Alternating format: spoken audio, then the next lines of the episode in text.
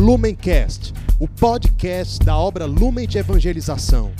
Ser feliz fazendo o outro feliz. Acesse lumencerfeliz.com.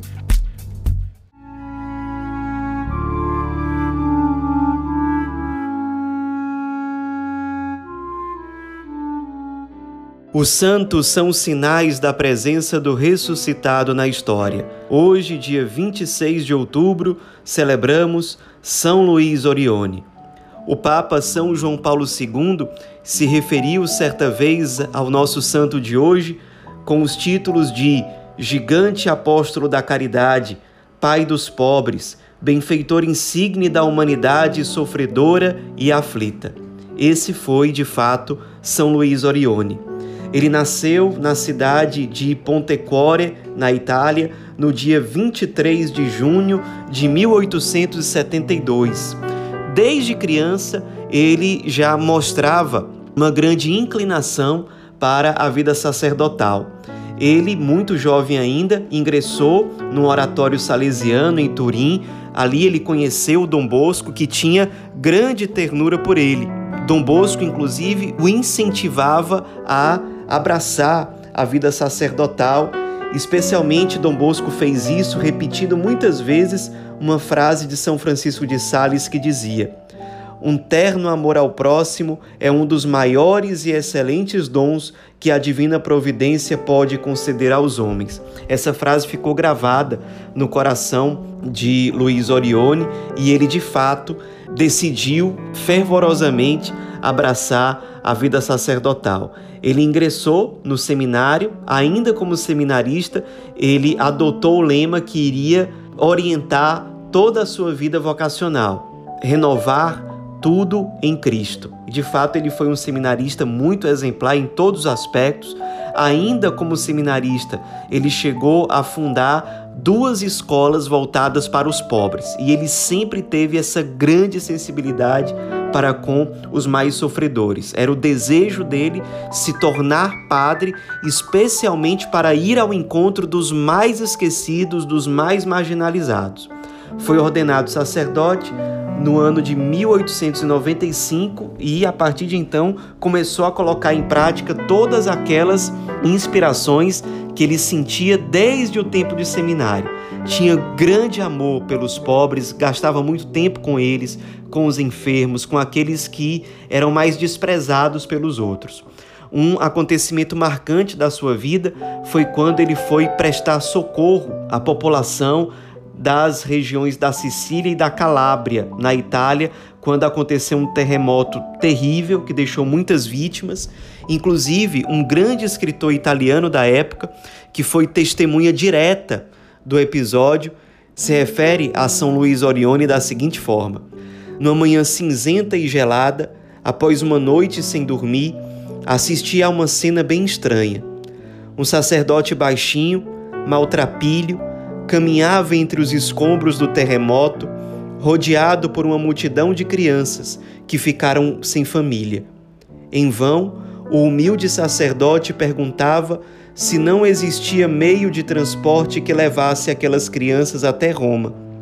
A estrada de ferro estava interrompida e não existiam outros meios de transporte para a viagem tão longa.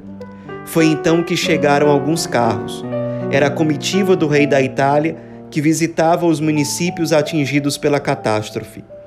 Logo que os ilustres personagens se afastaram, o padrezinho, sem pedir licença, começou a lotar um dos carros com as crianças que recolhera. Os guardas, porém, intervieram lutando com o pobre padre quase corpo a corpo, de tal modo que o fato chamou a atenção do rei. Um tanto amedrontado, o padre aproximou-se com o chapéu na mão e pediu ao rei que cedesse por algum tempo um carro a fim de levar as crianças órfãs até a estação mais próxima. Comovido, o rei deu seu consentimento. Esse padrezinho era Luiz Orione. Esse fato mostra o coração dele, que tinha profundo amor aos mais sofredores. Ele não podia deixar aquelas crianças órfãs por conta do terremoto desamparadas. E o serviço dele naquela ocasião foi tão importante, tão frutuoso, que o Papa da época pediu a ele que permanecesse ali exercendo apostolado e de fato ele ficou ali naquela região da Sicília, da Calábria, durante três anos, ajudando as vítimas daquele terremoto. Aos poucos foi nascendo no coração dele o desejo de fundar uma obra que pudesse atender aos sofredores de uma forma mais efetiva, de chamar colaboradores. Foi então que ele fundou a chamada Pequena Obra da Divina Providência, para cuidar dos pobres em geral, trabalhadores humildes, doentes, marginalizados, órfãos, etc. Passou a viajar por vários lugares pedindo doações para manter essas obras que eram fundadas, que faziam parte dessa única obra, que era a obra da Divina Providência. Depois, essa obra se desdobrou na fundação da Congregação dos Padres Orionitas, sacerdotes totalmente dedicados ao cuidado e à evangelização dos pobres. Depois, em 1914, ele fundou a congregação das Pequenas Irmãs Missionárias da Caridade, que também passaram a se dedicar ao cuidado dos órfãos, dos enfermos, das crianças abandonadas, dos pobres em geral. Interessante que no ano anterior, 1914, os padres orionitas já estavam chegando no Brasil a convite do arcebispo de Mariana e até hoje eles estão presentes em vários lugares do Brasil, cuidam de orfanatos, de asilos, de hospitais, etc. São Luís Orione, então, ele foi dando continuidade a esses trabalhos de evangelização, de cuidado aos pobres, sempre tendo uma profunda vida de oração, incansável na missão, espalhando a sua obra de cuidado aos pobres por vários países. Hoje, os orionitas estão presentes de fato em dezenas de países. Além disso, ele ainda fundou uma outra congregação chamada Congregação das Irmãs Sacramentinas e também a Congregação dos Eremitas de Santo Alberto. Interessante que essas duas congregações, elas aceitavam e acolhiam muitos religiosos cegos. Ele tinha essa sensibilidade, Luiz Orione, em relação àqueles que não conseguiam entrar numa congregação religiosa porque tinham deficiências físicas. Então ele fundou essas duas congregações que acolhiam de forma especial essas pessoas que tinham deficiência, principalmente deficiência visual, que muitas vezes serviam pela intercessão, pela penitência, pelo jejum, era uma forma de servir à igreja, de servir aos pobres, mesmo com aquelas deficiências. Eles serviam pela intercessão, pela penitência, pela mortificação e naquilo que era possível, também, claro, o serviço direto aos doentes, aos pobres de maneira geral.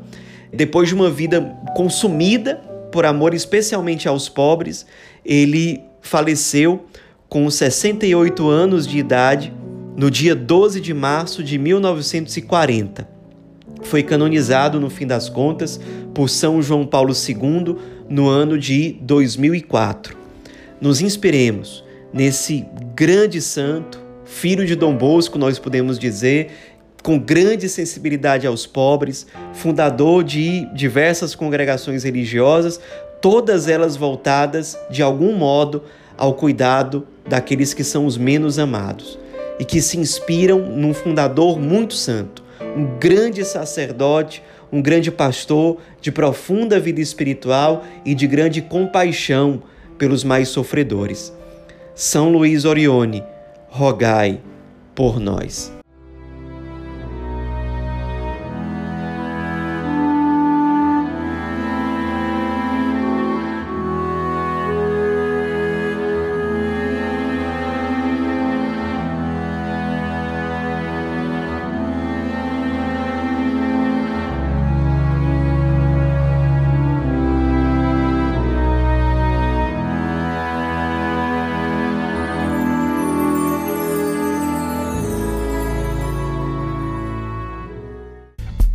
Lumencast, o podcast da obra Lumen de Evangelização. Ser feliz fazendo o outro feliz. Acesse lumencerfeliz.com.